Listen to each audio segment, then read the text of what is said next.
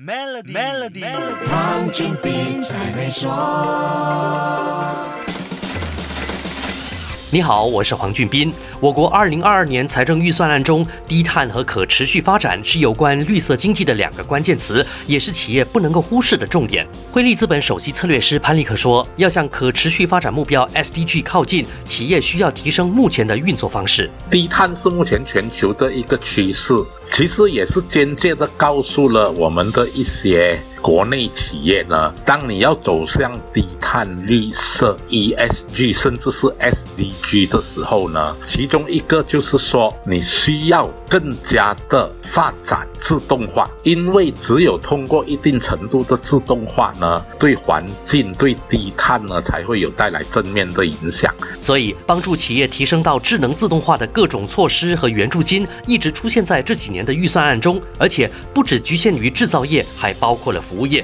除了自动化流程，企业还需要关注环境、社会和治理这个 ESG 大议题。我国已经承诺，最早要在2050年达到碳中和的目标，企业肯定要扮演一个重要的角色。在能源方面的供应呢，当然是需要低碳的能源供应。所以本地企业呢，要记住一点，就是说这是一个全球的趋势。如果你配合不上这个 ESG 标准的话呢，很多商家都不会再跟你。你有商业来往，所以在这方面的投资是避免不了的。在期盼后疫情时代经济复苏来临的同时，中小企业也应当探讨 ESG 这些可持续发展目标对未来业务的影响，从第十二大马计划和二零二二年财政预算案中洞察绿色经济的契机。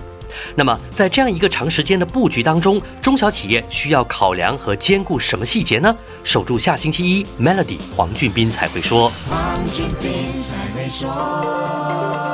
Mayday Virtual Tricks Fair 回来了，连续三天的疯狂优惠，仅在十一月二十五日至二十七日，我们 TricksFair.com 见。